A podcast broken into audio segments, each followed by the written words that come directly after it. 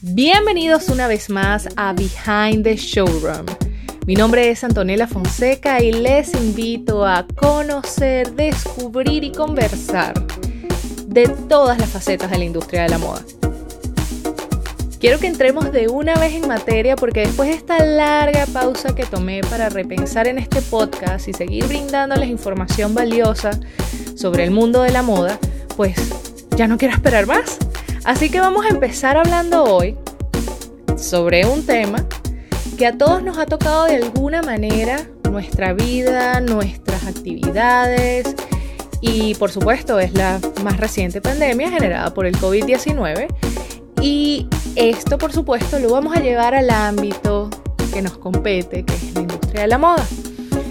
He estado leyendo en estos días toda esta información acerca de qué están haciendo las marcas, cómo lo están llevando, si va a haber o no va a haber desfiles en septiembre, en octubre, si los van a llevar a febrero, si es que se acabaron las pasarelas, si es que ya las modelos no van a poder viajar. Y la verdad es que, stop, stop, Vamos a ir paso por paso. La industria de la moda es un ámbito tan amplio que tenemos que ir por partes. Así que quiero empezar este podcast hablando de cinco estrategias que pueden salvar a la industria de la moda en un mediano y largo plazo. En este momento sabemos que se vieron interrumpidos los mercados financieros, se vio interrumpida la dinámica de las marcas con sus clientes. El cliente mm, ya no es el mismo. Eh, hay gente que afortunadamente mantuvo su estatus económico durante este tiempo de cuarentenas eh, a nivel mundial, pero en este momento, pues también sabemos que muchos consumidores tienen este, este tema económico muy difícil, pues, y han perdido sus trabajos, están ganando menos dinero, han cambiado de trabajo por un trabajo que les permita eh, trabajar desde casa. Y pues por supuesto el dinero que están ganando no es el mismo, por tanto ya no se puede costear las mismas cosas. Y también pasó otra cosa, si estamos más tiempo en la casa ya no necesitamos consumir ciertas y determinados rubros, por ejemplo, tacones altos para qué? o corbatas. No, no es necesario. Y eso es apenas, apenas, apenas hablándoles de ese pequeño pedacito de cómo ha cambiado el cliente de la industria de la moda. Para cada marca seguramente hay estudios ya de mercado, bueno, las que estén eh, decididas a hacer el cambio de cómo esto ha ido, va, eh, ha ido cambiando y va a evolucionar, porque esto va a continuar evolucionando. Pero quiero comenzar y quiero mantener esto, eh, estas estrategias en unas ideas muy claras y concisas con la adaptación y supervivencia. Eso es la primera estrategia que deberíamos ver de los distintos actores de la industria de la moda. Estamos hablando desde grandes casas de, moda hasta las medianas, pequeñas, el de la casa logística, el del nivel de distribución, el de la casa productora. Todas estas personas, actores, modelos operativos que hay dentro de la industria, tienen que fijar la estrategia no solo de navegación en medio de la pandemia, sino su estrategia posterior. Y cuando ya hablemos, empecemos a hablar de estrategias de recuperación y resiliencia de marcas. Una vez que ya los, los las consecuencias, los resultados de, haber visto, que, estamos viendo, y, de haber vivido una, una, cuarentena donde se interrumpieron tantas cosas, los, lo estemos pasando y lo hayamos pasado, esto adaptación y supervivencia son dos cosas básicas, básicas de la naturaleza humana y por tanto algo que, que no solo yo recomiendo plenamente, sino los expertos en negocios pues también, también te recomendarían. Eh, es algo muy importante eh, analizar cómo estos nuevos espacios que se están abriendo en medio de esta crisis y que luego veremos más adelante cómo evolucionan, saber cuál es la oportunidad estratégica y saber que hay que ser flexible. Entonces esa adaptación también va basada en la flexibilidad y por supuesto el futuro foco de crecimiento en un contexto post pandemia, porque esto va a pasar en algún momento. Eh, entonces para las grandes marcas creo que es primordial empezar con una mentalidad, bueno, grandes marcas, medianas y pequeñas, con una mentalidad de adaptación y supervivencia. En segundo lugar, quiero resaltar que hay que ofrecer valor para no perder al consumidor. Esto es algo básico de todas las clases de marketing, marketing digital, eh, negocios, escuelas de negocios, administración, todo. Si tú no ofreces valor, mm, no te vas a diferenciar mucho de la competencia y puede que no tengas mucho tiempo de vida en el mercado.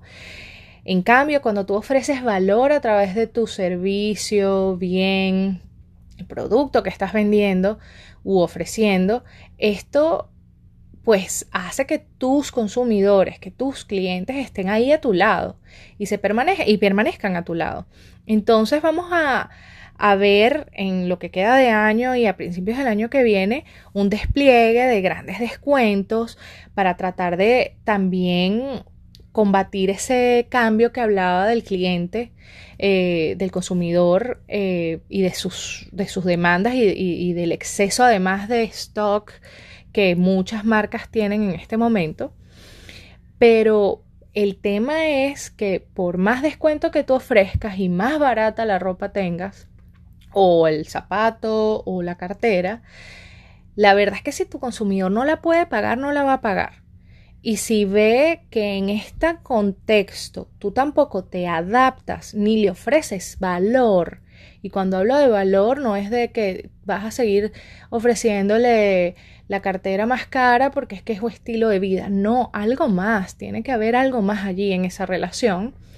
Eh, mira, el consumidor se va a dar media vuelta y se va a ir con aquel competidor que a lo mejor ha entendido mejor cómo adaptarse sobrevivir a esta crisis y ofrecerle valor a su cliente, ofrecerle un valor por permanecer leal a esa marca. En tercer lugar, por supuesto, hablamos de ¿estás digital o nada? Los canales digitales han ganado un protagonismo especial durante estos tiempos de distanciamiento social.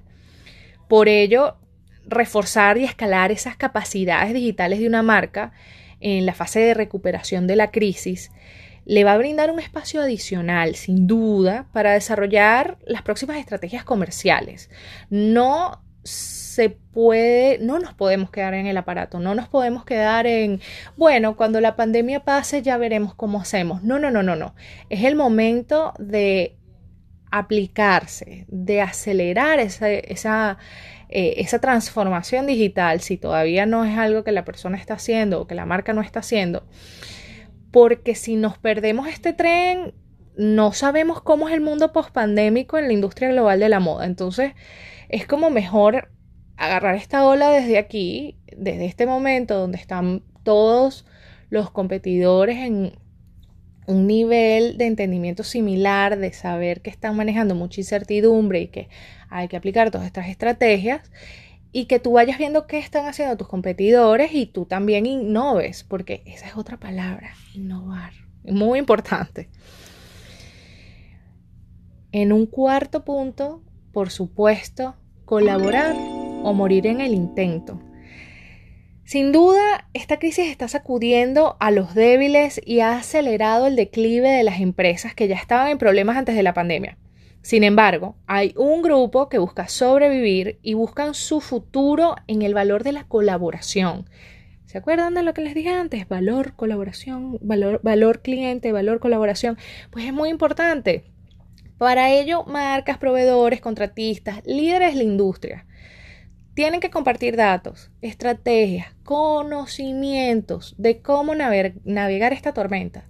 Si no actuamos todos en modo colaboración en medio de esta crisis generada por la pandemia, va a ser muy difícil que en este contexto del que les hablo, que todavía no sabemos cómo va a lucir en los próximos cuatro o cinco años, cómo vamos a actuar y cómo puede que nos, nos desarrollemos en, el mercado, cómo, cómo, a lo mejor puede ser que innovemos. Eh, mira, el hecho de colaborar, así sea con otra marca competidora, oye, te puede llevar a un punto de, ventaja con respecto al resto de los competidores bastante, bastante beneficioso. Entonces, si yo fuera una marca mediana o pequeña, mira, sí, no lo dudaría, sin duda alguna, los recursos son menores, trataría de actuar con una mentalidad colaborativa y saber que el recurso de la colaboración eh, y de compartir datos, información, maneras de hacer las cosas, cadenas de suministro, eh, producción, etcétera, etcétera, eso pues me puede llevar a mí, a mi marca, a otro lugar o a vuelvo y repito, mi casa de, distribución o logística, o sea, no importa en qué, en qué mundo de esta industria global estés tú, todos tenemos que tener esa, esa cabeza llena de ideas de innovación, de colaboración y de adaptación y flexibilidad.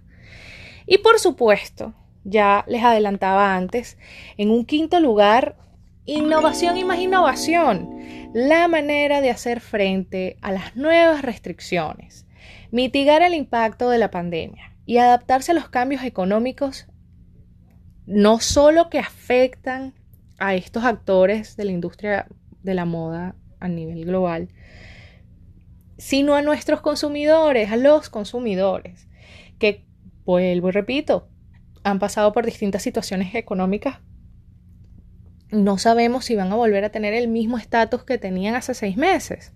Entonces, va a ser a través de la introducción de nuevas herramientas y estrategias que enriquezcan toda la cadena de valor para preparar sus modelos de negocio, que eso va a tener una razón de ser para el futuro. Entonces, lo más interesante, por supuesto, será observar cómo estos actores de la industria realizan cambios eh, radicales, duraderos en sus organizaciones que en un largo plazo van a afectar el futuro de la moda global. Entonces, esto es a lo mejor algo que han escuchado mucho, pero estamos viviendo la historia, la estamos viendo.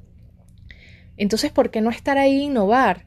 He escuchado de ejemplos maravillosos de empresas muy pequeñas de moda que están innovando en la presentación de sus artículos, cosas que eh, son muy sencillas, pero que para ellos son innovadoras y que para sus clientes ofrecen valor. Entonces, es como la presentación de, de, las grandes marcas también, que por supuesto tienen muchos más recursos económicos y han tenido hasta ayudas del gobierno para no decaer, donde vemos desfiles fantásticos de fantasía que ocurrieron este año y que siguen ofreciendo esa visión eh, poderosa de las grandes marcas de moda. Pero volviendo al ejemplo anterior, una señora en un pueblo de Georgia en Estados Unidos decidió mostrar sus creaciones. Ella es la misma que produce y diseña sus prendas de ropa decidió mostrarlas a través de Facebook Live, de sesiones de Facebook Live, mientras una de sus hijas tomaba los pedidos en vivo y la otra le ayudaba con la producción de la cámara, etcétera, etcétera. Eso fue innovar. Esa señora tenía un local y abría sus puertas todos los días y las cerraba todos los días y, no, y era normal, o sea, tenía una tienda normal. Y cambió de alguna manera su modelo de mostrar su mercancía porque no podía abrir la tienda por las restricciones que había. Y ella misma se convirtió en su modelo. Entonces, por eso digo que pequeñas cosas que cambien dentro de tu estructura, de cómo se presenta ahora las cosas a un cliente, oye, pueden marcar la diferencia y pueden permitirte mantenerte en el juego hasta que por lo menos veas otras circunstancias donde puedas invertir o donde puedas eh, tomar otros recursos para continuar creciendo. Entonces, para recapitular estas cinco estrategias que pueden salvar a la industria de la moda, están englobadas en adaptación y supervivencia, ofrecer valor para no perder al consumidor, digital o nada, colaborar o morir en el intento. Y en quinto lugar, pero no menos importante, innovación y más innovación. Es la única manera de hacerle frente a este momento de incertidumbre y al momento posterior de recuperación. Así que sin dudarlo, innovar. Y así llegamos al final de esta edición de Behind the Showroom. Muchísimas gracias por estar allí, muchísimas gracias por escucharme. Ahora me toca leerles y escucharles en mis redes sociales para continuar esta conversación. Si tienen otras ideas, otras estrategias en la cabeza que creen que pueden ayudar a salvar esta industria de la moda, estoy para ustedes para leerles y seguir compartiendo. Muchísimas gracias y hasta la próxima edición de Behind the Showroom.